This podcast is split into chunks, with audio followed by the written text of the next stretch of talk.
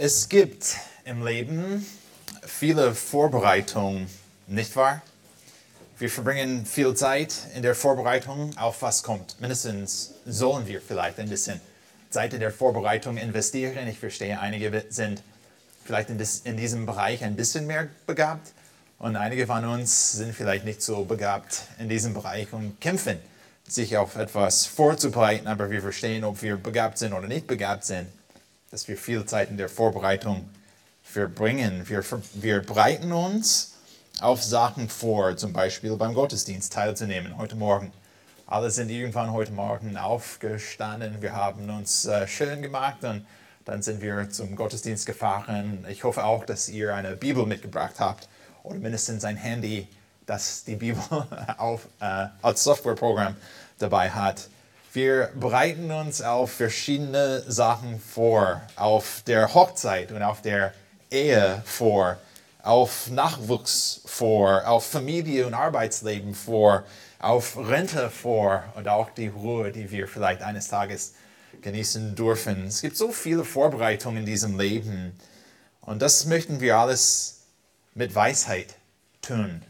Nicht wahr? Weil wir verstehen, besonders hier in der Gemeinde, verstehen wir, dass es möglich ist, uns auf etwas Falsches oder auf die falschen Sachen vorzubereiten. Hier ist eine kleine Geschichte, äh, die ich vorlesen möchte. Und es beginnt so, oder diese Geschichte beginnt so, das Feld eines reichen Mannes hatte viel Frucht, Frucht getragen. Und er überlegte bei sich selbst und sprach, was soll ich tun? Da ich keinen Platz habe, wo ich meine Früchte aufspeichern kann. Und er sprach, das will ich tun. Ich will meine Scheunen abbrechen und größere bauen und will darin alles, was mir gewachsen ist, und meine Güter aufspeichern und will zu meiner Seele sagen, Seele, du hast einen großen Vorrat auf viele Jahre. Habe nun Ruhe, iss, trink und sei guten Mutes. Aber Gott sprach zu ihm, du Narr, in dieser Nacht wird man deine Seele von dir fordern. Und wem wir gehören, was du bereitet hast, so geht es dem, der für sich selbst Schätze sammelt und nicht reich für Gott ist. Vielleicht kennt ihr schon diese Geschichte, weil ich die Geschichte von Jesus geklaut habe, äh, weil er diese Geschichte in Lukas 12 gegeben hat. Lukas 12, 16 bis 21 habe ich gerade vorgelesen. Wir verbringen viel Zeit in der Vorbereitung in diesem Leben, aber wir möchten sicher sein, dass wir auf etwas Richtiges vorbereiten. Und das ist auch das Ziel heute Morgen in unserem Text in Markus Evangelium 12. Ihr könnt Markus 12 aufschlagen. Wir werden äh, die Stelle äh, Verse 18 bis 27 heute Morgen anschauen. Wir möchten nicht in einer falschen Weise uns auf die Zukunft vorbereiten. Wir möchten nicht das Leben, das wir jetzt haben, nicht gut nutzen, damit wir nicht auf das kommende Reiches oder Reich vorbereitet sind. Wir möchten uns gut vorbereiten und Gott hilft uns, durch sein Wort richtig auf seinen kommenden Reich vorzubereiten. Und so, solche Weisheit werden wir hier heute Morgen in unserem Text kriegen. In unserem Text heute bekommen wir zwei Anweisungen, die uns helfen, im Licht des kommenden Reiches zu leben. Falls ihr wissen möchtet nach der Predigt, was ich gesagt habe, hier ist der Punkt dieser Predigt. In unserem Text heute bekommen wir zwei Anweisungen. Ich möchte euch helfen mit zwei Anweisungen, die uns helfen, im Licht des kommenden Reiches zu leben. Ich gehe davon aus, dass das Thema nicht neu ist für uns hier in der Gemeinde. Aber diese Thema, dieses Thema finde ich besonders ermutigend, ob wir Corona-Regeln haben oder nicht, einfach für das Leben, weil wir verstehen, dass das Leben kurz ist, wir verstehen, dass das Leben schwer ist und diese zwei Anweisungen, die wir haben, sind eine große Ermutigung für uns heute in diesem Gottesdienst und auch nach diesem Gottesdienst und auch durch diese nächste Woche oder nächsten Monat oder nächstes Jahr oder nächste Jahrzehnten, wenn wir die haben, wir können sicher sein, dass wir uns richtig auf die Zukunft vorbereiten. Lass mich den Text vorlesen, Markus 12, Verse 18 bis 27. Und es kamen Sadduzäern zu ihm, das heißt zu Jesus in unserem Kontext, das werde ich auch später erklären. Es kamen Sadduzäern zu ihm, die sagten, es gebe keine Auferstehung.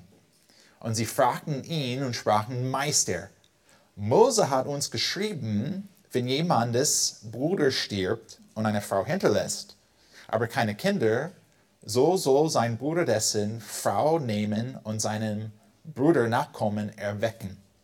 Vers 20. Nun waren da sieben Brüder. Und er, der, der erste nahm eine Frau und er starb und hinterließ keine Nachkommen. Dann nahm sie der zweite und er starb. Und auch er hinterließ keine Nachkommen. Und der dritte ebenso. Und es nahmen sie alle sieben und hinterließen keine Nachkommen. Als letzte, letzte von allen starb auch die Frau. In der Auferstehung nun, wenn sie auferstehen, wessen Frau wird sie sein? Denn alle sieben haben sie zur Frau gehabt. Vers 24, da antwortete Jesus und sprach zu ihnen, irrt ihr nicht darum, weil ihr weder die Schriften kennt, noch die Kraft Gottes. Denn wenn sie aus den Toten auferstehen, so heiraten sie nicht noch, wie, äh, werden sie, oder nicht, heiraten sie nicht, noch werden sie verheiraten, sondern sie sind wie die Engel, die im Himmel sind.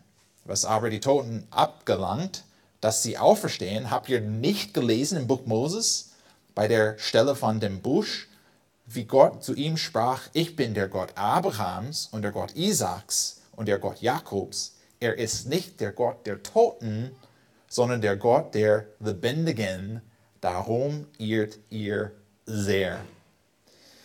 Ich habe heute äh, schon gesagt, oder ich habe euch gesagt, dass wir in unserem, in unserem Text Anweisungen, zwei Anweisungen bekommen.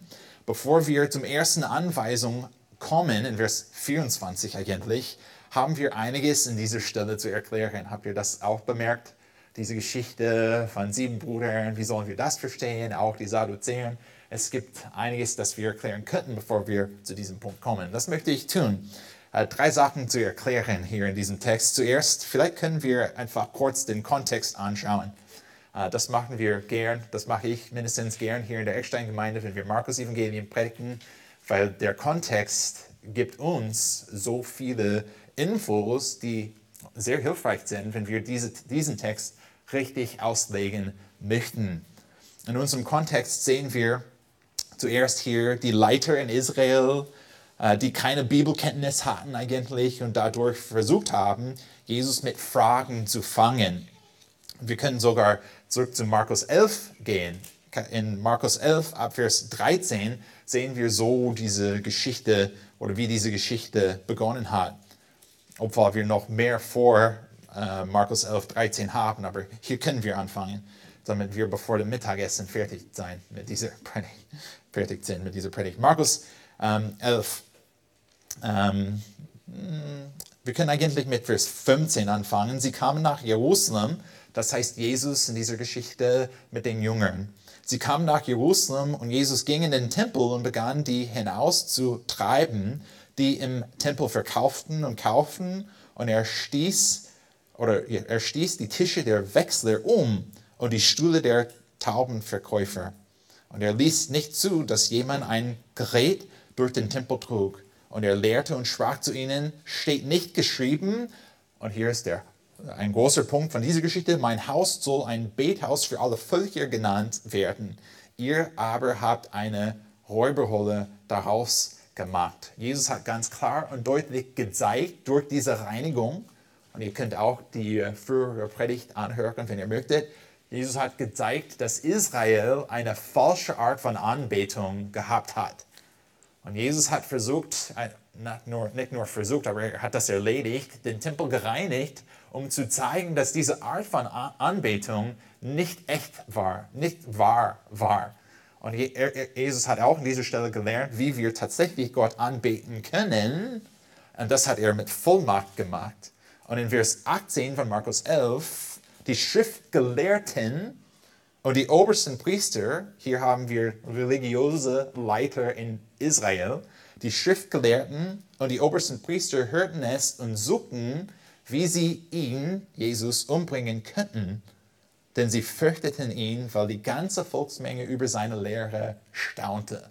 Jesus hat mit Vollmacht gepredigt, er hat die Wahrheit gepredigt, er hat auch gezeigt, wie man eine echte Beziehung mit Gott haben könnte. Und daher haben die religiösen Leiter, die ein anderes und falsches System aufgebaut haben, haben sie gedacht und gesagt sogar, ihn möchten wir nicht haben.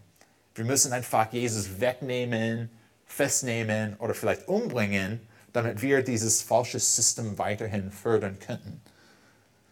Dann später, Markus Evangelium, äh, Vers, äh, Kapitel 11, Vers 27, sie kamen wiederum nach Jerusalem, nach Jesus den Tempel gereinigt hat.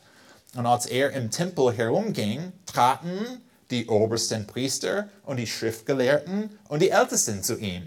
Nun haben wir wieder in Markus 11 die religiösen Leiter, die eigentlich keine Bibelkenntnis hatten. Und die kommen auf zu Jesus und sprachen zu ihm, in welcher Vollmacht tust du dies? Und wer hat dir diese Vollmacht gegeben, dies zu tun? Erinnert ihr euch? Wir haben auch diese Stelle angeschaut. Und Jesus hat in Vers 30 einfach eine Frage gestellt, um ihn oder ihnen zu zeigen, dass seine Macht, seine Vollmacht eigentlich vom Himmel kommt, von Gott kommt. Er hat gesagt in Vers 30 von Markus 11, wer war die Taufe des Johannes vom Himmel oder von Menschen? Antwortete mir. Und dann haben wir gesehen in dieser Geschichte ganz klar und deutlich, Jesus hat eine himmlische Autorität. Seine Autorität kommt von Himmel. Puh, wir haben schon viel gesehen in Markus 11. Und dann haben wir durch diese Stelle gepredigt bis zu Markus 12. Und dann haben wir eine Frage bezüglich Steuer. Die war, diese Frage war in meiner letzten Predigt von Markus 12, in Vers 13. Sie sandten etliche von den Pharisäern und Herodianern, wieder in diesem Fall religiöse Leiter, auch mit äh, Regierungsleiter, die sind auf zu Jesus zu kommen, um mit ihm zu reden, zu fangen. Diese kamen nun und sprachen zu ihm, Meister, wir wissen, dass du wahrhaftig bist und auf niemand Rücksicht nimmst, denn du siehst die Person der Menschen nicht an, sondern lehrst den Weg Gottes der Wahrheit gemäß. Dann haben sie diese Frage gestellt, um Jesus zu fangen. Ist es erlaubt, dem Kaiser die Steuer zu geben oder nicht? Sollen wir sie geben oder nicht geben? Und die haben gedacht, oh, ja, wir sind so klug. Wir haben eine Frage gestellt, die Jesus nicht antworten kann. Weil wenn Jesus sagt, ja, wir sollen die Steuer bezahlen, dann werden die Juden gegen ihn sein, weil die Juden diese Gedanke oder diese Idee gehabt hatten, der Messias wird uns von Rom retten und befreien. Und wenn wir einfach Steuer bezahlen müssen, dann kann er nicht der Messias sein. Aber andersrum, wenn er sagt, nein, wir müssen die Steuer nicht bezahlen, dann sind die, besonders die Herodianer und auch die von Rom, die werden ein bisschen enttäuscht sein. Die werden dann Jesus festnehmen, vielleicht auch umbringen. Und dann werden die religiösen Leiter das Ziel erreicht haben, das sie wollten. Gibt das Sinn? Ja, wir kennen diese Geschichte, wir, wir kennen diese Stelle auch. Und Jesus hat eine gute Antwort gegeben. Die religiösen Leiter haben eigentlich durch diese Stelle keine Kenntnis von der Bibel, auch vom Alten Testament, wenn es um Gott und Regierung geht. Die haben versucht, Jesus zu fangen, das war aber unmöglich, weil Jesus den wahren Weg gezeigt hat. Nicht, durch, durch, nicht nur durch seine Weisheit als Gott äh, hier auf der Erde, aber auch einfach von der Schrift. Das haben wir auch versucht in unserem Kontext auszulegen dass wir auch dazu das Neue Testament haben, wo wir sehen eigentlich, dass wenn wir an Gottes Reich denken, wenn wir an, an Jesus als König denken, dann sehen wir, dass es eine Mischung gibt zwischen Gottes Autorität und weltliche Autorität, weil Gott die weltliche Autoritäten eingesetzt hat. Und wenn wir Gott ehren möchten, Gott folgen möchten, dann sollen wir einfach uns allen Obrigkeiten unterordnen. Das haben wir auch hier gesehen in, in, in der Erstein-Gemeinde.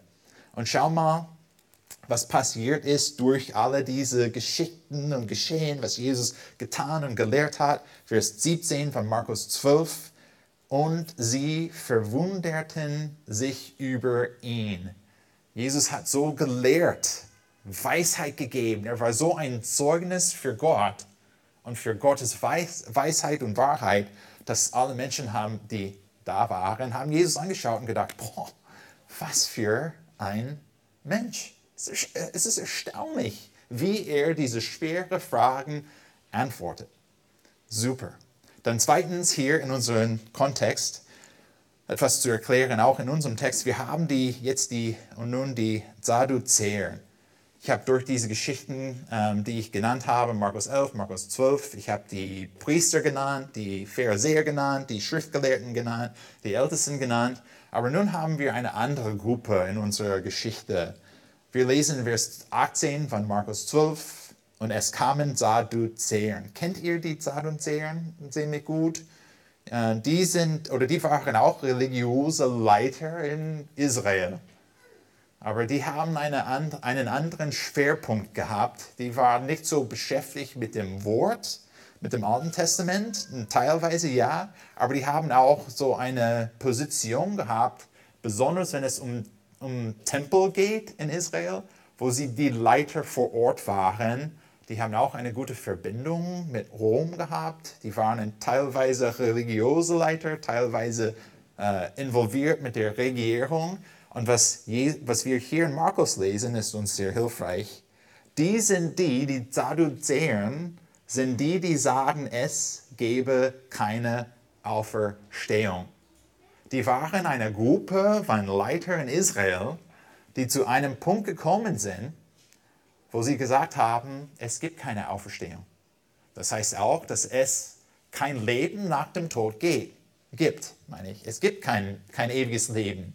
Die haben die Einstellungen gehabt, die Theologie, die falsche Theologie gehabt.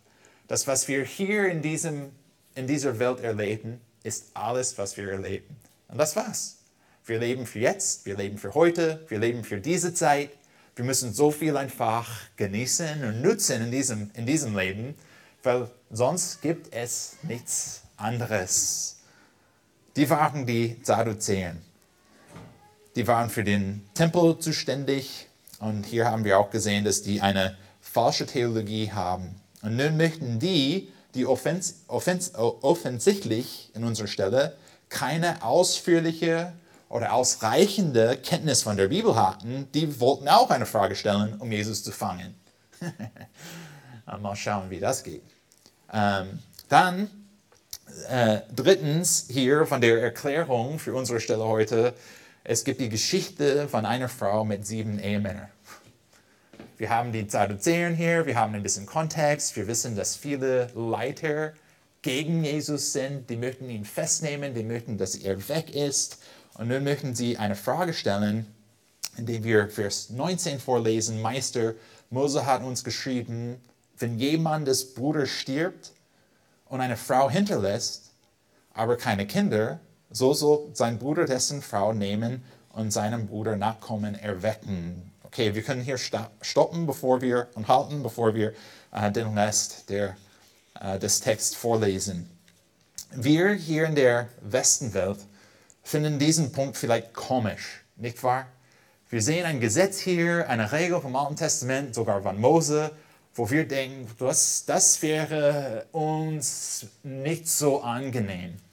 Wie sollen wir, äh, oder wir können auch die Frage stellen, war die tatsächlich eine Regel vom Alten Testament und wie sollen wir die verstehen? Eine kurze Erklärung, nur damit wir verstehen können, was Jesus hier gesagt hat. Äh, es gab tatsächlich eine Regel im Alten Testament in 5. Mose 5, äh, 25, 5 bis 10. Das hat viel zu tun mit 5. 5. Mose 25, Verse 5 bis 10. Und von Mose lesen wir in 5. Mose 25, Vers 5, wenn Brüder beieinander wohnen.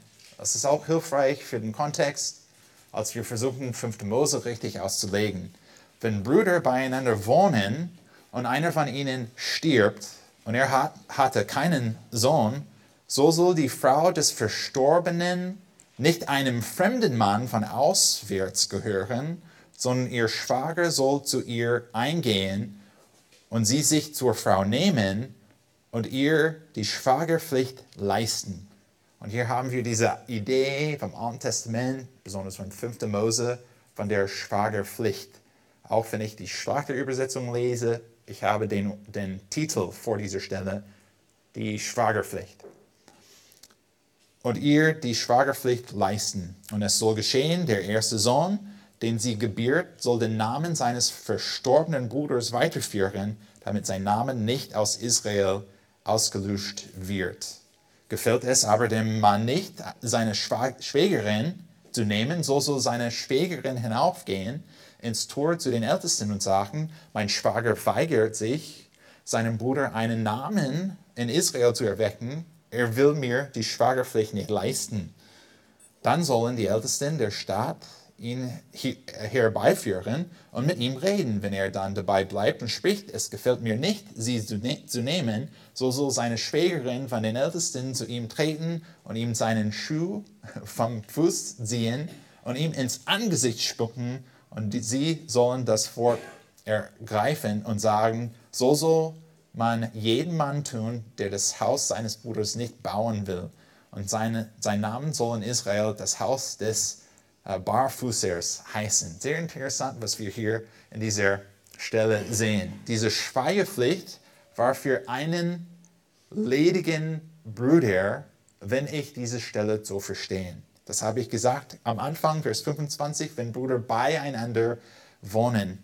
Und ich habe so verstanden, und das, können, das vielleicht ist eine andere Predigt oder Seminar hier in der Eckstein-Gemeinde, aber wenn ich diese Stelle wirklich lesen und auslegen, wir haben ein Ehepaar hier und äh, mit oder in der Nähe oder vielleicht so im Wohnhaus zusammen mit diesem Ehepaar lebt der Bruder von dem Ehemann.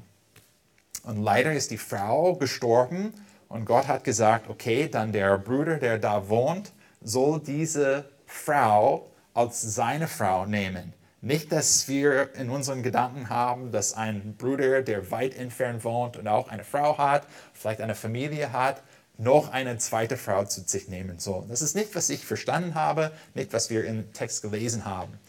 Dann soll der Bruder, der lebt, für seinen verstorbenen Bruder diese Frau nehmen. Warum? Der, Text hat uns äh, ganz klar gesagt, damit der Name vom Bruder weiterlebt, obwohl der Bruder gestorben ist. Das hat etwas im Alten Testament zu tun mit Erbrecht, wie man Land bekommt, wie man einfach Besitze teilt. Das war eine, äh, eine, ein Gesetz für das Alte Testament im Land Israel. Wortwörtlich wenden wir im Neuen Testament dieses Gesetz nicht an.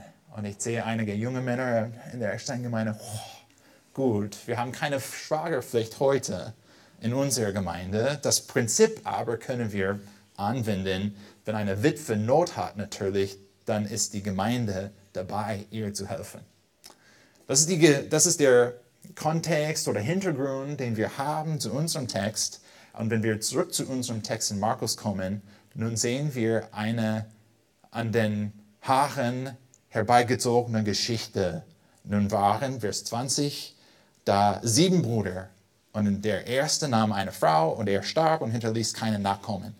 Dann nahm sie der zweite und, und er starb und auch der er hinterließ kein Nachkommen. Und der dritte ebenso. Und es nahmen sie alle sieben und hinterließen keine Nachkommen. Als letzte von allen starb auch die Frau. Eine traurige Geschichte für diese Frau. Und auch eine theoretische Geschichte, nicht echt, sondern einfach eine Frage an Jesus zu stellen, um ihn zu fangen. Und hier haben wir diese spannende Frage oder Situation. In Vers 23 in der Auferstehung nun, wenn sie auferstehen, wessen Frau wird sie sein? Und wir, wir wissen schon, dass die Sadduzäer nicht glauben an die Auferstehung. Die denken nicht, dass es eine Auferstehung gibt oder ein ewiges Leben gibt. Und dann möchten sie auch hier einfach zeigen, seht ihr, wie blöd es ist, wie dumm es ist, einfach an die Auferstehung zu glauben in der, für, für die Ewigkeit, wie wird es so geschehen mit so einer Geschichte? Und bitte denkt nicht, dass diese Frage tatsächlich ein Problem oder ist oder unlösbar oder eine unlösbare Frage ist. Alles zusammen, diese Kontext, den wir äh, angeschaut haben, die Sadduzäern und besonders diese theoretische Frage zeigen uns, dass es den Sadduzäern biblische Gedanken fehlt.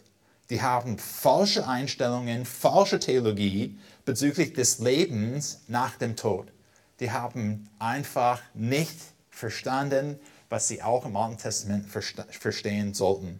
Und das bringt uns zu unseren ersten Anweisungen für heute Morgen, die uns hilft, im Licht des kommenden Reiches zu leben. Hier ist die Anweisung. Denke du biblisch über das Leben nach dem Tod. Denke du biblisch über das Leben nach dem Tod. Wir müssen nur biblische Gedanken über die Auferstehung haben und über das ewige Leben. Sei nicht bitte wie die Sadduzäer, die gedacht haben, keine Auferstehung, kein ewiges Leben, daher ist das Leben, das wir jetzt haben, alles, was wir haben, lasst uns einfach das genießen, lasst uns einfach gute Entscheidungen für uns selbst heute treffen, weil es gibt nichts anderes. Das möchten wir nicht sein nur biblische Gedanken hier in dieser Gemeinde über die Ewigkeit, über das ewiges Leben, über die Auferstehung. Und das hat Jesus auch hier gesagt, Vers 24 von Markus 12. Da antwortete Jesus und sprach zu ihnen, irrt ihr nicht darum. Ich finde es super in der deutschen Übersetzung, dass das erste Wort, das wir aus dem Mund Jesus haben in dieser Geschichte, ist irrt. Irrt ihr nicht darum, weil ihr wieder die Schriften kennt, noch die Kraft Gottes. Jesus bringt uns einfach zu dem Punkt. Sie kennen die Schrift nicht und die kennen auch die Kraft Gottes nicht. Denn wenn sie aus den Toten auferstehen, Jesus hat einfach gesagt, ja, es wird so passieren, wenn sie aus den Toten auferstehen, so heiraten sie nicht noch wieder und noch nicht, äh, verheiraten sie nicht, noch werden sie heiraten, sondern sie sind wie die Engel, die im Himmel sind. Er hat biblische Gedanken. Die Sadduzäer haben keine biblischen Gedanken. Und Jesus hat gesagt, schau mal hier, was ihr in diesem Leben macht, ist falsch. Falsche Ideen, falsche Theologie. Und das führt ihr auch oder führt euch zu falschen Zielen hin. Hier sind zwei Unterpunkte zu diesem Punkt, die uns hilfreich sind, um zu verstehen, was tatsächlich biblisch ist. Was wir nicht von den Sadduzäern lernen, aber hier in Jesus sehen zuerst. Wir wissen ganz klar und deutlich, biblische Gedanken Nummer eins, wir wissen, dass wir auferstehen. Wir werden auferstehen. Es ist sicher 100% biblisch. Und in unseren Gedanken hier heute, wenn wir vielleicht aufstehen und denken, oh, etwas stimmt nicht mit mir, mit meinem Körper. Äh, Schmerzen im Rücken vielleicht oder der Knie funktioniert nicht richtig oder im Magen vor zwei Wochen merken wir, dass wir vielleicht äh, dass etwas nicht richtig ist und dann haben wir eine OP oder was auch immer vorkommt. Wir verstehen, als wir oder während wir diese verschiedenen Umstände erleben, wir werden auferstehen. Ihr könnt 1. Korinther 15 aufschlagen. Natürlich, wenn ich Auferstehung äh, sage, viele von euch haben schon an 1. Korinther gedacht. An 1. Korinther möchten wir anschauen. 1. Korinther 15. Und eigentlich möchten wir in 1. Korinther Verse 12 äh, bis 58 anschauen. Ähm, das ist aber nicht möglich heute Morgen. Es ist eine lange Stelle, aber als Geschenk von mir heute, weil Weihnachten kommt, könnt ihr zu Hause heute Nachmittag als Hausaufgabe 1. Korinther 15, Verse 12 bis 58 anschauen, ausführlich studieren und zusammenfassen. Aber hier sind ein paar Passagen von dieser großen Passage. 1. Korinther 15, Vers 12. Paulus hat für uns geschrieben, wenn aber Christus verkündigt wird, dass er aus den Toten auferstanden ist, ein Teil des Evangeliums, nicht wahr? Eine einfache Wahrheit des Evangeliums. Dass, dass er aus den Toten auferstanden ist, wieso sagen denn etliche unter euch, es gebe keine Auferstehung der Toten? Wenn es wirklich keine Auferstehung der Toten gibt, so ist auch Christus nicht auferstanden. Und wenn aber Christus nicht auferstanden ist, so ist unsere Verkündigung vergeblich und vergeblich auch euer Glaube. Dann schau mal Vers 20 an von 1. Korinther 15. Nun aber ist Christus aus den Toten auferweckt. Das ist keine Frage. Das ist die Wahrheit. Jesus ist aus den Toten auferweckt. Er ist der Erstling der Entschlafenen geworden, denn weil der Tod durch einen Menschen kam, durch Adam im Alten Testament, 1. Mose 3, so kommt auch die Auferstehung durch, äh, der Toten durch einen Menschen, denn gleich wie in Adam alle sterben, so werden auch in Christus alle lebendig gemacht werden. Die ist die Wahrheit. Biblische Gedanken, Auferstehung, wir werden auferstehen. Dann schau mal in 1. Korinther 15, Vers 35 an. Aber jemand könnte einwenden, wie sollen die Toten auferstehen? Ich verstehe vielleicht, es soll passieren, es soll geschehen, aber wir haben eine Frage, wie passiert das? Dann haben wir hier eine kleine Erklärung von Paulus. Und mit äh, was für einem Leben oder Leib sollen sie kommen? Du Gedankenloser, was du siehst, wird nicht lebendig, wenn es nicht stirbt. Und was du siehst, das ist ja nicht der Leib, der werden soll, sondern ein bloßes Korn, etwa vom Weizen oder von einer anderen Saat. Gott aber gibt ihm einen Leib, wie er es gewollt hat, und zwar jeden Samen seinen besonderen Leib. Dann in Vers 39, nicht alles Fleisch ist von gleicher Art, sondern anderes ist das Fleisch der Menschen, anderes das Fleisch des Viehs, anderes das der Fisch, anderes das der Vögel. Und es gibt himmlische Körper und irdische Körper, aber anderes ist der Glanz der Himmelskörper, anderes der der irdischen. Paulus, ich verstehe auch. 1. Korinther 15, wir könnten eine Reihe von Predigten halten, das möchte ich nicht heute Morgen tun, aber wir stehen hier, oder wir verstehen hier von 1. Korinther 15, wir werden auferstehen. Wie wird das passieren? Gott wird uns einen Körper geben, der himmlisch ist, der ein bisschen anderes ist. Und wir werden nicht sterben für, das, e für die Ewigkeit leben. Deswegen sagen wir ewiges Leben. Und dann schau mal in 1. Korinther 15, Vers 50, am Ende dieser großen Stelle. Das aber sage ich, Brüder, dass Fleisch und Blut das Reich Gottes nicht erben können auch erbt das verwesentlich nicht die unverwesentlich. Siehe, ich sage euch ein Geheimnis. Wir werden zwar nicht alle entschlafen, wir werden aber alle verwandelt werden, plötzlich in einem Augenblick zur Zeit der letzten Pausone, denn die Pausone, Pausaune wird erschallen und die Toten werden auferweckt werden, unverweslich, und wir werden verwandelt werden. Und hier in Vers 53, denn dieses verwesentlich muss unverwesentlich Unverwestlichkeit ansehen und dieses Sterbliche muss Unsterblichkeit ansehen. Das hört sich gut an, nicht wahr? Wir leben jetzt in dieser Welt in einem Körper, der so einfach abgelenkt ist von Gott, von seinem Reich, vom ewigen Leben. Wir sind beschäftigt mit der Gesundheit, wir sind beschäftigt, Geld zu verdienen, wir sind beschäftigt auch zu dienen, wir sind beschäftigt auch mit der Familie irgendwas zu tun und unternehmen. Wir sind beschäftigt mit all diesen Sachen, die wir äh, oder mit denen wir uns auf die Zukunft vorbereiten.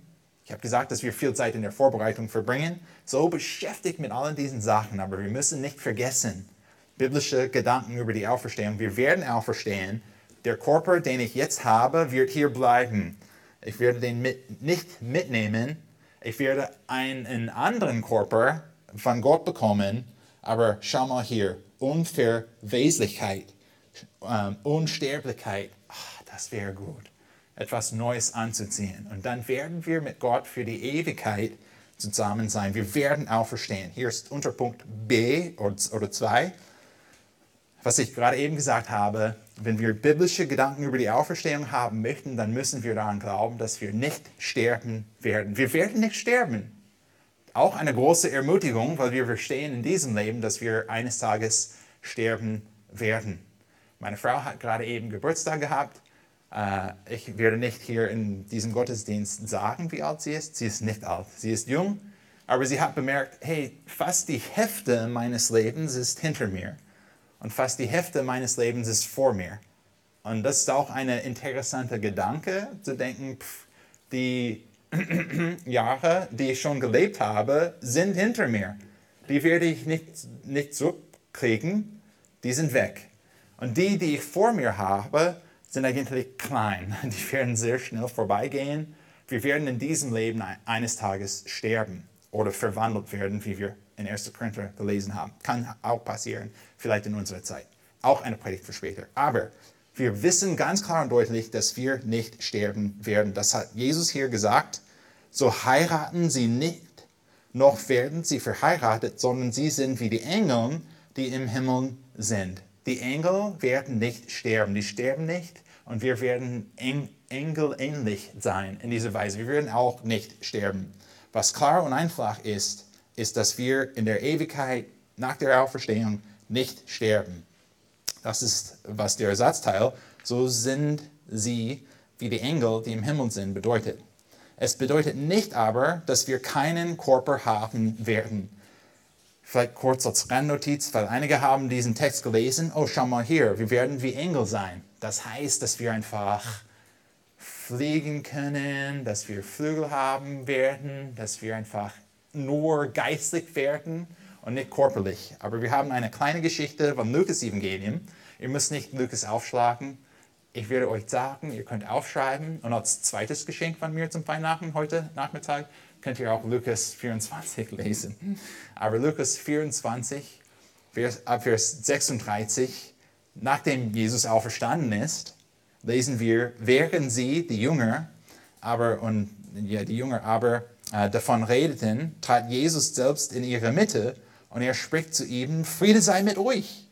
Aber bestürzt und voll Furcht meinten sie, einen Geist zu sehen. Und er sprach zu ihnen, Jesus sprach zu ihnen, was seid ihr so erschrocken? Und warum steigen Zweifel auf in euren Herzen? Dann haben wir hier diese Stelle, Vers 39 von Lukas 24. Seht an meinen Händen und meinen Füßen, dass ich es bin.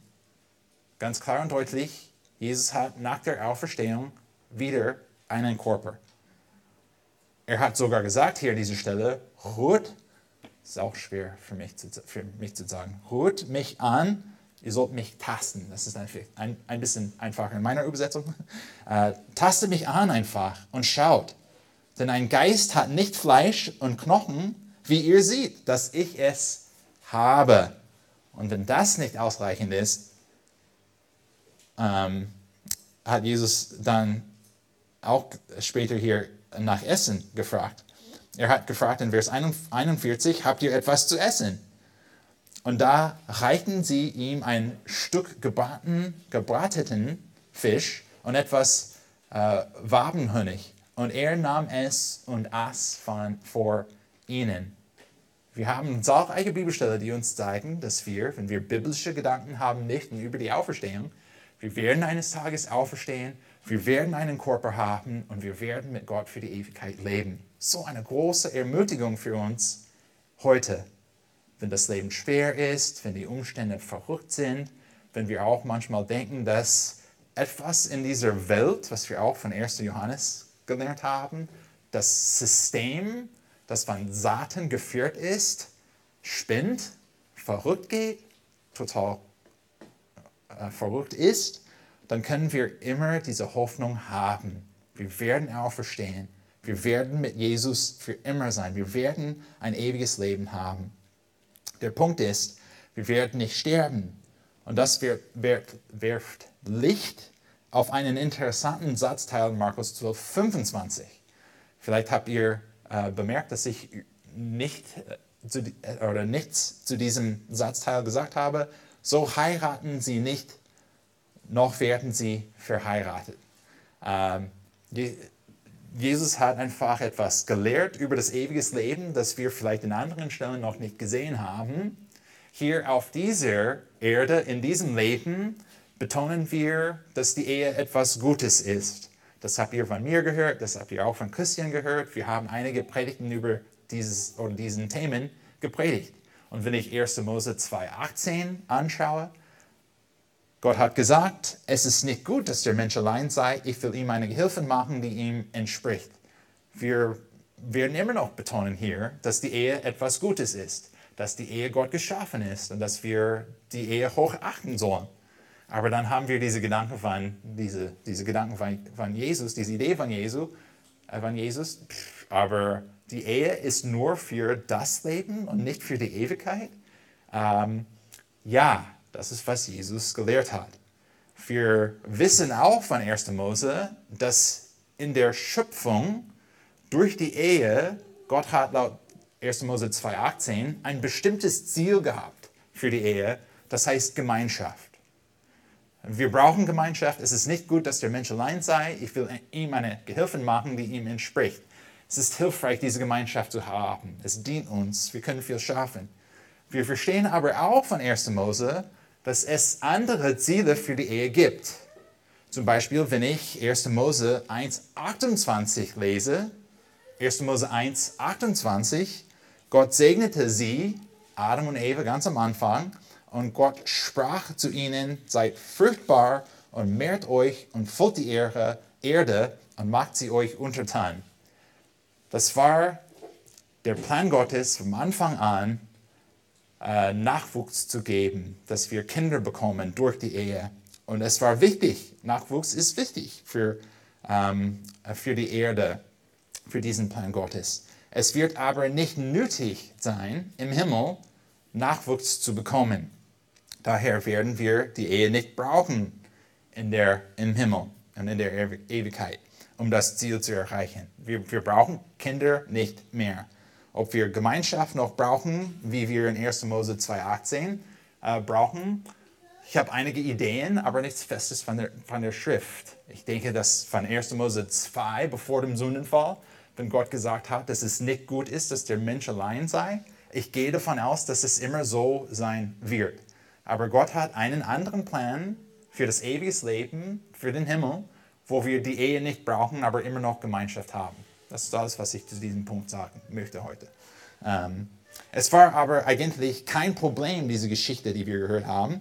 Ähm, wir, die, das Problem bei den Sadduzäern ist, dass die die Schrift nicht kennt.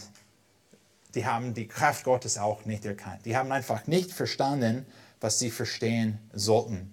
Aber wenn wir biblische Gedanken haben über die Zukunft, über das ewige Leben, über die Auferstehung, dann wissen wir auch, dass das nächste Leben sehr schön sein wird und dass wir keine Angst haben sollten hier auf dieser Erde, weil wir verstehen, was kommt. Und wir haben keine, kein Problem auch mit, dem, mit der äh, Zukunft. In 1. Korinther 5, 58 hat Paulus auch geschrieben, nach diese lange Stelle bezüglich der Auferstehung hat er geschrieben, darum, meine geliebten Brüder, seid fest, unerschütterlich, nehmt immer zu in, in dem Werk des Herrn, weil ihr wisst, dass eure Arbeit nicht vergeblich ist im Herrn. Und wir brauchen diese biblischen Gedanken, sonst werden wir auch komische Geschichten erklären, die, nicht, die Gott nicht ehren. Wir haben noch eine Anweisung in unserem Text. Wir brauchen aber nicht so viel Zeit, diese Anweisung anzuschauen. Das war auch mir bewusst, dass diese erste Anweisung, seid biblisch in euren Gedanken, sehr wichtig ist. Schaut bitte mit mir Vers 26 an von Markus 12. In, Mar in Markus 12, 26,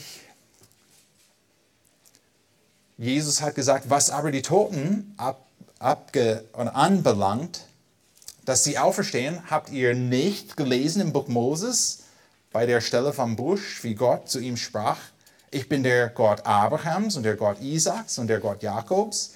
Er ist nicht der Gott der Toten, sondern der Gott der Lebendigen. Darum irrt ihr sehr. Klar, wir haben schon gesehen, dass wir auferstehen. Das wissen wir. Es gibt auch eine besondere Ermutigung für uns heute Morgen. Von, von dieser Stelle, ihr könnt auch 3. Mose oder ich meine 2. Mose 3, 1 bis 5 anschauen, wo wir diese Stelle neben dem Busch haben. Und Gott hat einfach gesagt, in Vers 5, ich bin der Gott deines Vaters, der Gott Abrahams, der Gott Isaaks und der Gott Jakobs. Gott hat nicht gesagt, ich war der Gott von Abraham, von Isaak und von Jakob. Er hat einfach gesagt, ich bin der Gott von diesen Männern. Und Jesus hat, Jesus hat auch diese Stelle verbracht, etwas Wichtiges zu zeigen. Und das bringt uns zu unserer ersten oder zweiten Anweisung, die uns hilft, im Licht des kommenden Reiches zu leben. Sei begeistert vom ewigen Leben. Wir sollen uns erfreuen auf das ewige Leben. Sei begeistert vom ewigen Leben. Wir werden auferstehen, biblische Gedanken, die wir haben. Wir verstehen, dass wir für die Ewigkeit in einem Körper leben werden, dass wir etwas Gutes mit dem Herrn erleben werden.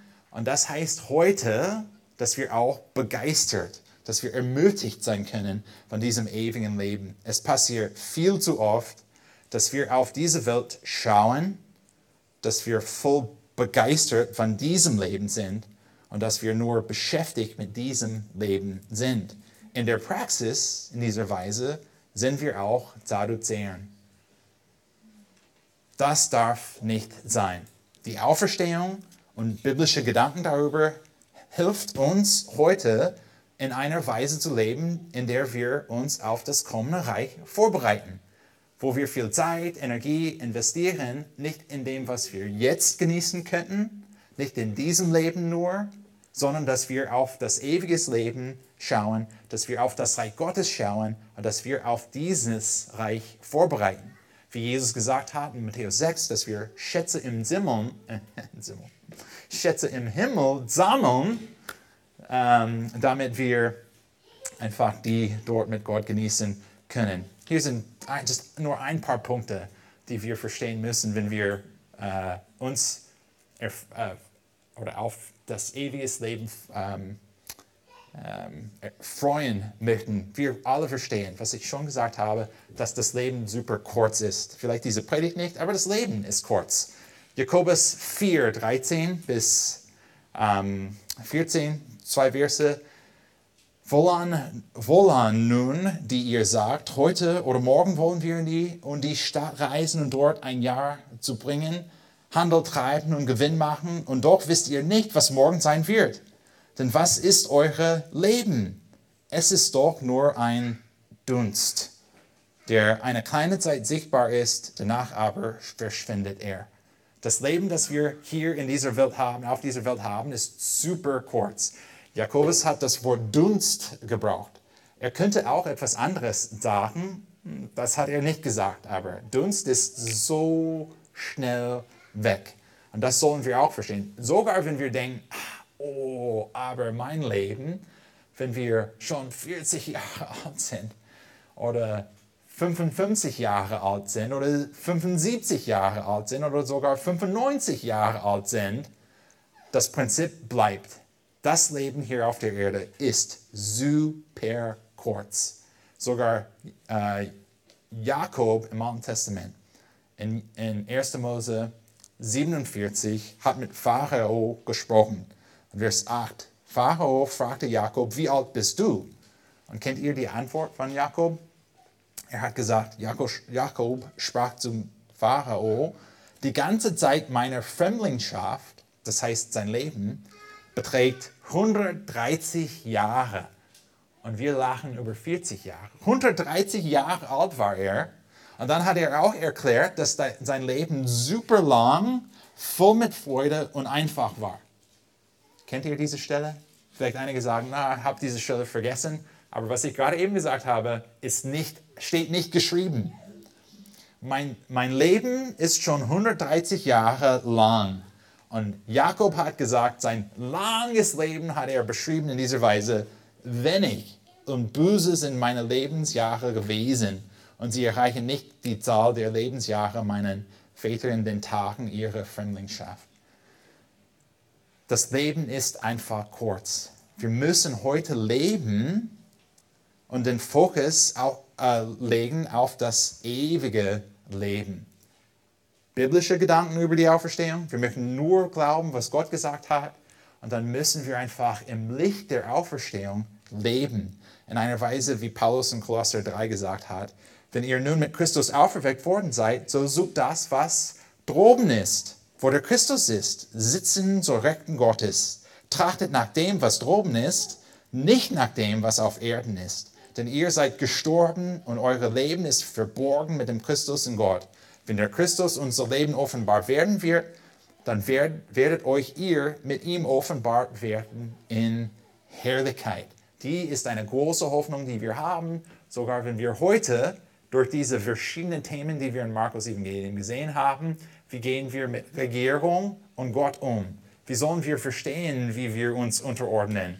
Auch was bedeutet es, wenn ich etwas abgeben muss, etwas opfern muss, muss, um Gott zu folgen in dieser Weise? Oder wenn wir verschiedene biblische Anweisungen geben hier in der Gemeinde und wir denken, boah, das kostet etwas hier in dieser Welt, dann können wir auch freiwillig und mit Freude sogar das Leben abgeben. Erinnert ihr euch Markus 8, 34? Wenn es nötig ist, können wir sogar das Leben abgeben mit viel Freude. Warum? Weil das Leben so kurz ist. Und wir haben biblische Gedanken über die Auferstehung und wir wissen, dass ein kommendes Reich kommt und viel besser sein wird. Lasst uns beten. Himmlischer Vater, wir sind überhaupt nicht perfekt in diesem Bereich hier, biblische Gedanken zu haben oder unsere Prioritäten richtig zu setzen im Licht des kommenden Reiches. Aber Herr, wir freuen uns, dass du bei uns bist und wir beten, dass du uns ermutigst in diesem Leben, vielleicht auch in den Wochen oder in den nächsten Monaten oder in den nächsten Jahren hier auf dieser Welt. Herr, falls alles kaputt geht, richtig kaputt geht. Herr, wir möchten, dass die Mitglieder in den Gemeinden hier in Deutschland, Herr, wir möchten auch besonders, dass unsere Gemeindemitglieder hier in dieser Versammlung, dass wir fest in dir bleiben. Herr, wir brauchen diese biblischen Gedanken, damit, wenn es vielleicht wehtut, dir zu folgen und das Richtige zu tun, dass wir mit voller Freude das tun, weil wir möchten, äh, weil wir dich ehren möchten. Herr, wir möchten dir folgen.